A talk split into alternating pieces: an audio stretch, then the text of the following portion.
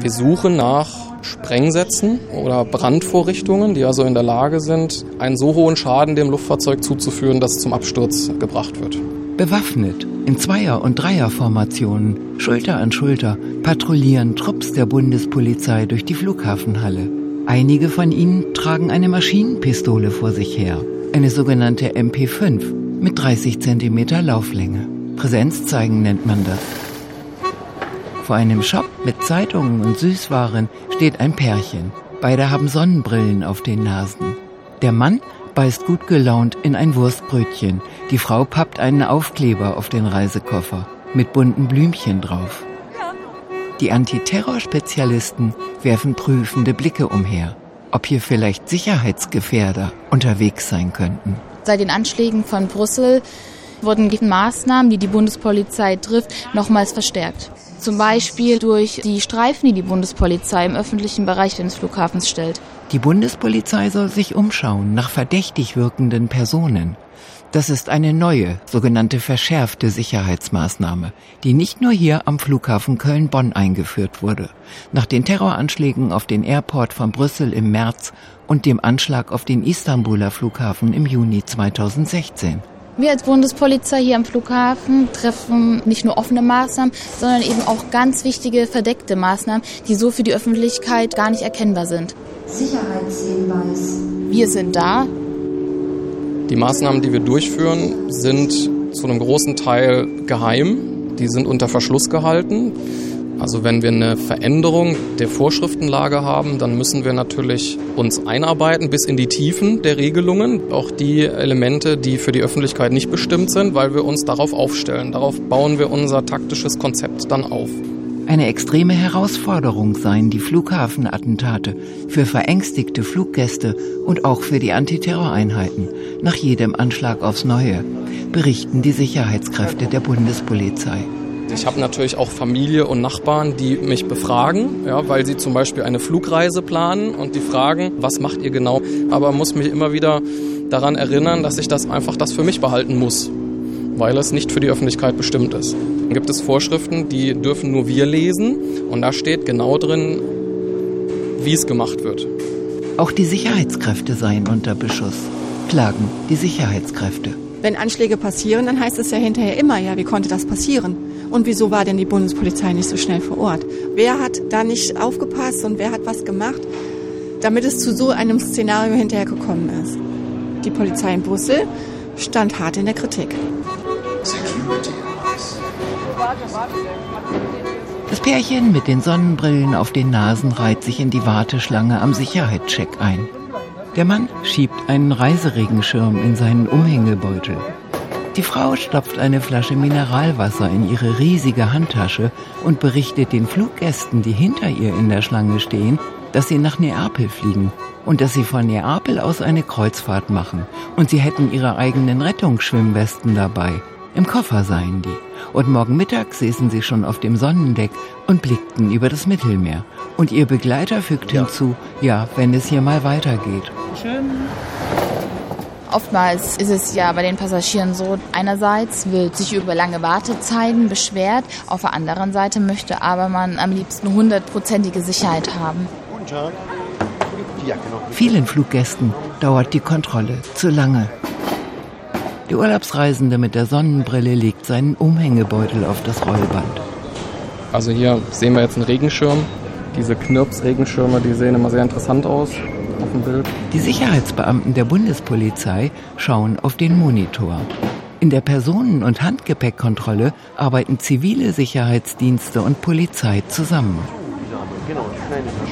Jetzt haben wir hier die Tasche, sehen wir jetzt hier auf dem Bildschirm, mit ihrem kompletten Inhalt. Die Passagierin mit der riesigen Handtasche wippt ungeduldig auf den Zehenspitzen. Doch die Bundespolizei hat eine Lösung für das Problem. Ja, Sie können ja Ihre Wasserflasche zum Beispiel einfach schon mal neben Ihre Tasche legen. Das Handgepäck wird geröntgt. Erst seit zwei Jahren können die Röntgengeräte auch Flüssigkeiten identifizieren.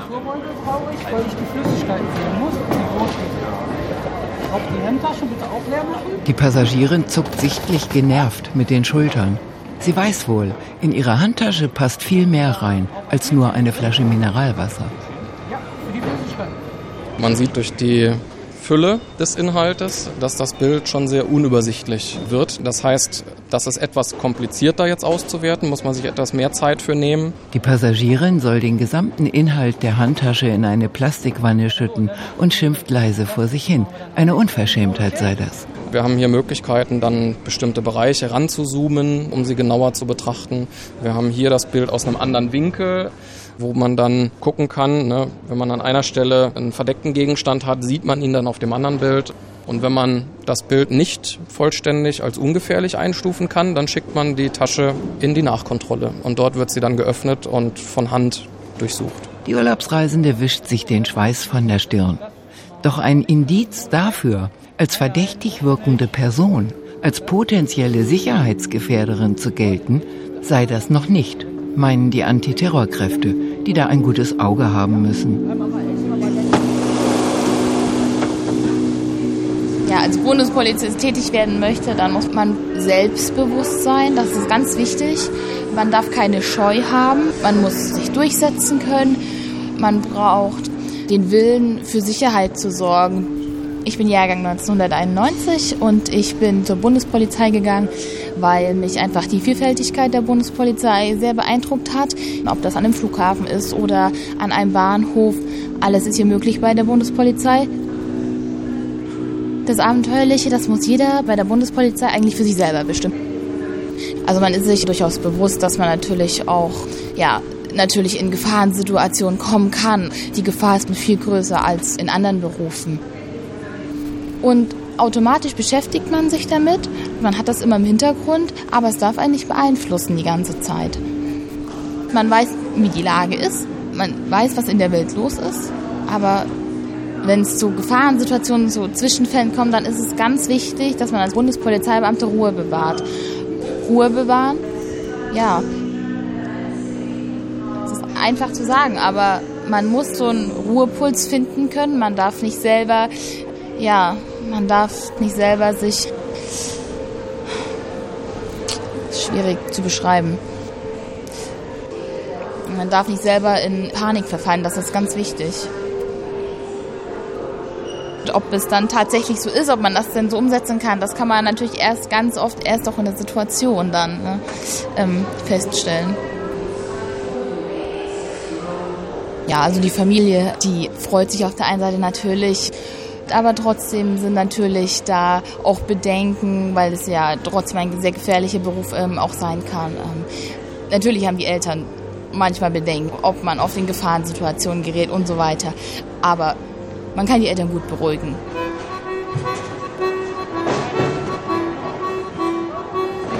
Der Maschine werden gleich reingerufen. Der Sicherheitscheck ist noch nicht beendet.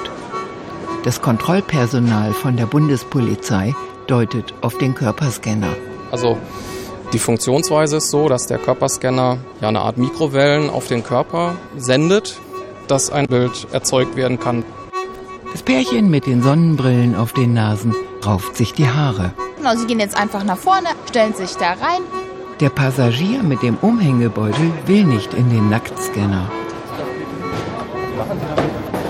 War ja auch in den Mädchen, dass der Sicherheitsscanner eben als Nacktscanner betitelt wurde. Dem ist natürlich nicht so. Was das Kontrollpersonal sieht, ist lediglich ein Piktogramm, so eine Art Strichmännchen. Wer ein ungutes Gefühl damit hat, hat die Möglichkeit zu sagen, ich möchte das nicht. Die Nutzung des Körperscanners ist für jeden freiwillig. Die Körperscanner, auch Sicherheitsscanner genannt, befinden sich noch in der Erprobungs- und Einführungsphase. Auf deutschen Großflughäfen, auch in Stuttgart, stehen sie längst. Viele Passagiere sind skeptisch. Mögliche Schädigungen der Gesundheit durch die Bestrahlung, aber auch Persönlichkeitsrechte und Datenschutz werden diskutiert, seit der erste Körperscanner 2009 am John F. Kennedy Airport in New York eingeführt wurde. Also der USA-Reiseverkehr oder die USA benutzt die Körperscanner natürlich schon länger. Und wir wissen, dass es anders gehandhabt wird, dass die Amerikaner, sage ich mal, aufgrund der Tatsache, dass dort auch schon Anschläge im großen Stil begangen worden sind, natürlich das Ganze etwas enger sehen und die Persönlichkeitsrechte, sage ich mal, vielleicht ein bisschen mehr einschränken als wir. Wir nutzen die zwar auch in dem Sinne, aber wir haben ganz andere rechtliche Vorschriften, sage ich mal. Nehmen wir mal den Datenschutz. Da sind wir also sehr, sehr vorsichtig, was den Datenschutz betrifft. Also man wird nirgendwo eine Person erkennen, auch nicht irgendwo an einem Bildschirm, irgendwo abgespeichert, gibt es nicht, sondern es ist wirklich nur das sogenannte Piktogramm in der Darstellung. Vor der Einführung der Körperscanner waren ausschließlich sogenannte Metalldetektorschleusen im Einsatz. Sie werden weiterhin verwendet, aber sie können nur Metall erkennen. Die Pistole, das Messer, ja, das war so das Szenario, von dem man ausgegangen ist. Und die Erfahrung hat leider gezeigt, dass eben auch Gegenstände mitgeführt werden, die nicht aus Metall sind, sodass man sich technisch umstellen musste, um diesen neuen Gefahren auch begegnen zu können. Der Körperscanner ist in der Lage, Gegenstände, die am Körper verborgen sind, zu detektieren, die vorher die Metalldetektorschleuse nicht erkennen konnte. Das sind die Erfahrungen aus versuchten Anschlägen, wo genau das nämlich probiert worden ist, dass am Körper irgendwelche Sprengsätze, die von einer chemischen Funktionsweise vorliegen, dass die mitgeführt worden sind oder versucht wurde, die mitzuführen. Ein Beutel mit einem Pulver, der irgendwo am Körper versteckt ist, wurde von einer Metalldetektorschleuse nicht angezeigt. Die flächendeckende Einführung der Körperscanner ist kostspielig. Und im Unterschied zu den Kosten für das Sicherheitskontrollpersonal, die im Preis für das Flugticket enthalten sind, werden die Kosten für Apparate über Steuergelder finanziert. Ein Körperscanner kostet 160.000 Euro. Das ist das Zehnfache dessen, was ein Metalldetektor kostet. Die Passagierin mit der riesigen Handtasche ist einverstanden. Sie will den teuren Körperscanner einmal ausprobieren. Aber die Handtasche darf nicht mit rein in die Kabine. Nur der Körper, besser gesagt die Körperoberfläche wird untersucht.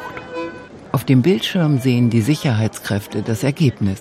Es gibt ein einheitliches Bild von Mann und ein einheitliches Bild von der Frau, so eine Art Strichmännchen.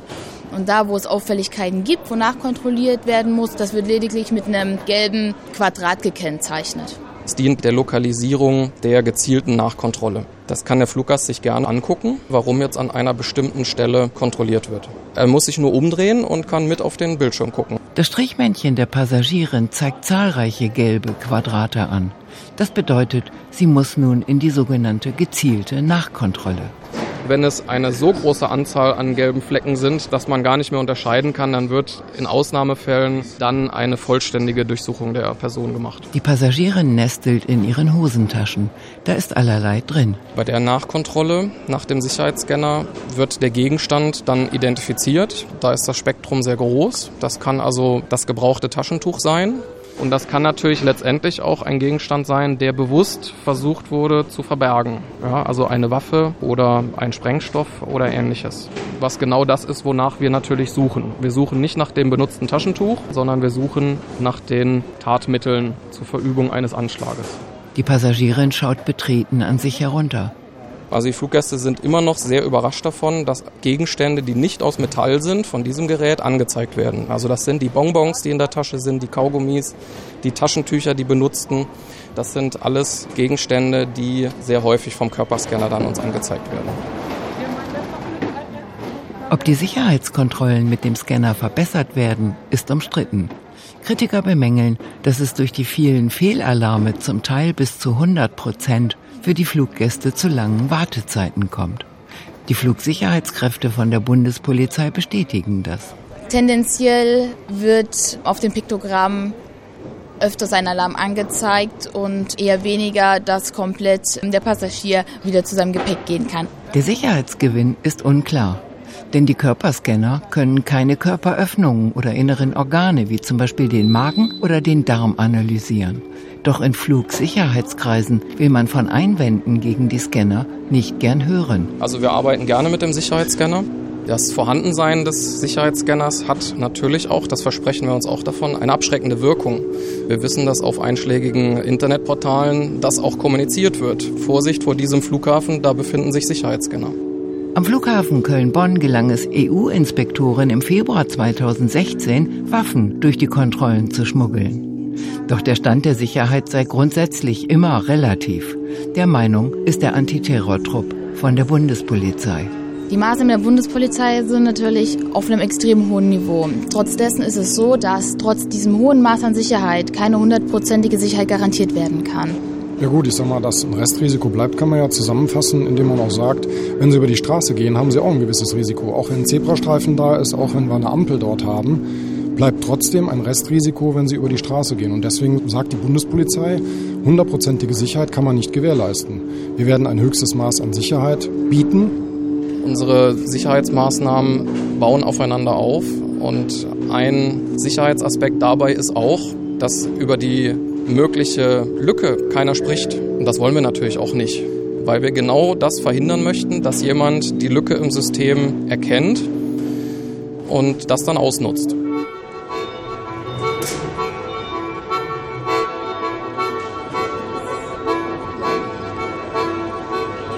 Germanwings Flug 862 nach Neapel, Ausgang C40. Last call to Germanwings Flight 862 to Naples, gate C40. Der bunte Blumenkoffer der beiden Urlaubsreisenden, die von Neapel aus eine Kreuzfahrt machen wollen, hat inzwischen die Sperrzone, den sensiblen Hochsicherheitsbereich des Flughafens erreicht, die Kontrollstation für das Reisegepäck, eine Halle so groß wie gut zwei Fußballfelder. Die Koffer fahren gerade über unseren Köpfen entlang, eine Etage höher und werden dann über Rutschen nach unten auf unsere Ebene transportiert. Ein gigantischer Aufwand, der vor ein paar Jahren noch nicht vorstellbar war. Das heißt letztendlich, dass sich die Luftsicherheit ja mitentwickelt hat mit dem, was Terroristen eben getan haben. Und so hat sich auch letztendlich das Ganze entwickelt. Mehrstufige Reisegepäckkontrollanlage nennt sich das monströse Konstrukt aus Stahl und Technik. Ein schwer beeindruckender Anblick. Und vielleicht sollte die Bundespolizei hier Führungen machen für die sicherheitsbesorgte Öffentlichkeit. Aber das geht nicht. Nur ausdrücklich Befugte dürfen die Sperrzone betreten, erklärt der Flugsicherheitstrupp. Wer keinen Ausweis für den Hochsicherheitsbereich hat, kommt hier nicht hinein. Wir haben dafür ein System entwickelt mit mehreren Kontrollstufen, mit denen wir Gepäck, was wir kontrollieren, immer weiter reduzieren, sodass wir am Ende nur noch ganz wenig Koffer auch tatsächlich öffnen müssen. Wir suchen also hier eigentlich nur noch in Anführungszeichen nach Sprengstoffen. Links und rechts und oben und unten rattern die Gepäckstücke vorbei. In der linken Seite kommt das Gepäck an, verläuft dann über diese graue Spur in die entsprechenden Röntgengeräte der Bundespolizei, die eine Etage höher liegen. Das können wir von unserer Position hier unten, ich sag mal im Erdgeschoss auch sehen. Da gelangt man mit Stahltreppen nach oben. Oben in der Halle in der Sicherheitsstufe 1 rollen alle Gepäckstücke an den Röntgengeräten der Bundespolizei vorbei. Eine Etage darunter befindet sich die Sicherheitsstufe 2 für Gepäckstücke, bei denen die Röntgengeräte der Sicherheitsstufe 1 Alarm geschlagen haben. Hier können Kofferinhalte noch genauer durchleuchtet werden. Die Anzahl der Gegenstände, die im Reisegepäck verboten sind, ist natürlich deutlich geringer als die im Handgepäck, weil während des Fluges auf das Reisegepäck kein Zugriff besteht. Also sogar Waffen dürfen im Reisegepäck transportiert werden, weil während des Fluges da kein Zugriff drauf ist. Ja, wenn Sie jetzt die Gepäckhalle runterschauen, ungefähr, sag mal 40 Meter auf der linken Seite, Dort findet dann auch praktisch die Untersuchung, sage ich jetzt mal, der verschiedenen Gepäckstücke statt, die als verdächtig eingestuft sind. Auf dem heißen Abschnitt der mehrstufigen Reisegepäckkontrollanlage ist im Moment kein verdächtiger Koffer in Sicht. Doch das kann sich schnell ändern. Und es drängt sich die Frage auf, wie viele Gepäckstücke denn an einem Tag verdächtig sind. Also wir können das schon sagen, wir sagen es aber nicht.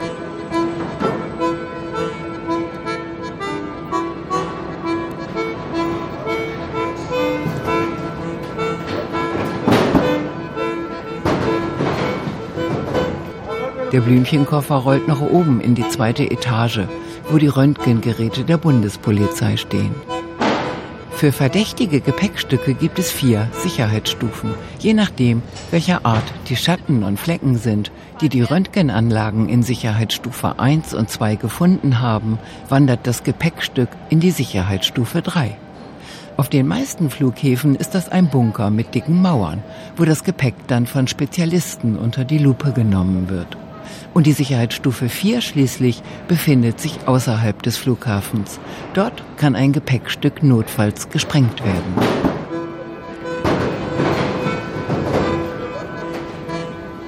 Gerade schwuppt durch eine der Luken von oben herunter der Koffer mit dem bunten Blümchen. Offensichtlich haben die Röntgengeräte in der Sicherheitsstufe 1 etwas Verdächtiges aufgespürt und Alarm geschlagen. Der bunte Koffer rollt nun in die Sicherheitsstufe 2. Wird dann wieder ein Alarm ausgelöst, öffnet die Bundespolizei das Gepäckstück. Der Nachteil hier ist ja, dass der Fluggast nicht dabei ist. Der soll aber dabei sein, wenn wir seinen Koffer öffnen. Dann lassen wir den Fluggast ausrufen. Das sind Ausrufe, die man im Terminal teilweise auch hört, dass sich jemand bei der Sicherheitskontrolle melden soll. Und dann geht man mit ihm zusammen in einen Kontrollraum. Wenn er denn noch verfügbar ist, kann ja sein, dass der schon abgeflogen ist. Dann äh, wird es in Ausnahmefällen auch ohne den Fluggast gemacht. Dann macht man den Koffer auf und schaut sich den Inhalt an. Dann findet er in seinem Koffer aber ein Schreiben von der Bundespolizei, dass der Koffer behördlich geöffnet und durchsucht worden ist. Und da steht auch drauf, welcher Gegenstand entnommen wurde. In der Regel sind das aber keine Bomben oder ähnliches. Da informieren wir ja nicht den Fluggast einfach nur darüber, dass seine Bombe ist äh, entnommen worden. Dann gehen wir natürlich von einem versuchten Anschlag aus und treffen daran anschließende Maßnahmen. Der Kofferkontrollraum, von der Bundespolizei auch Nachschauraum genannt, befindet sich außerhalb der Gepäckhalle. Man muss zehn Minuten laufen. Wir müssen hier durch. Fluggäste, die in eine solche Überprüfung bestellt werden, erreichen den Raum von der anderen Seite des Flughafens, vom Terminal her, in Begleitung eines Sicherheitsbeamten. Ja, also das ist unser Nachschauraum, wo letztendlich das Reisegepäckstück und der Fluggast zusammengeführt werden. Fluggäste, sie sind dann sehr gespannt darauf, was hier mit ihnen passiert, teilweise auch voller Sorge. Das ist einfach der Kontrollmethode geschuldet. Und dann klärt man gemeinsam den Inhalt des Koffers auf und letztendlich kommt zu der Bewertung, der Koffer kann mitfliegen oder auch nicht, wenn nicht die Ungefährlichkeit eines Gepäckstücks festgestellt werden konnte. Ungefährlich sei alles, was die Flugsicherheit nicht gefährden und was als solches auch eindeutig identifiziert werden kann, erklärt der Flugsicherheitsexperte von der Bundespolizei. Alle anderen Kofferinhalte seien gefährlich, bis das Gegenteil bewiesen ist. Nur um mal ein Beispiel zu nennen, viele Kreuzschifffahrer haben so eigene Rettungswesten dabei, die eine Patrone drin haben, ja, dass sie dann beim Sprung ins Meer das aufpusten können. Das ist auf dem Röntgenbild einfach ein schwarzer Klumpen. Ja, dass wir also eine Gefahrgutkomponente haben, die wir uns dann ganz genau anschauen, ob es nicht doch vielleicht ein Sprengsatz ist, eine Konstruktion, die dafür gebaut wurde. Irgendwann so mutmaßt man in den Reihen der Bundespolizei, wird zumindest für die Kofferkontrollen die Flugsicherheitstechnik so hoch entwickelt sein, dass die zahlreichen falschen Alarme Vergangenheit sind. Worüber die Passagiere, einschließlich Urlaubsreisende, die in bunten Koffern sicherheitsbedenkliche Gegenstände mit sich führen, wohl erfreut sein dürften bis 2021, 2022 wird die nächste technische Generation zur Verfügung stehen. Das sind dann quasi Computertomographen, die ein dreidimensionales Bild erzeugen. Da kann ich quasi durch den Koffer so durchgehen virtuell. Da kann ich dann an der Zahnbürste links abbiegen und dann am rechten Schuh gehe ich dann nach oben und dann schaue ich hinter den Schuh. Aber ein paar Jahre müssen wir uns noch gedulden.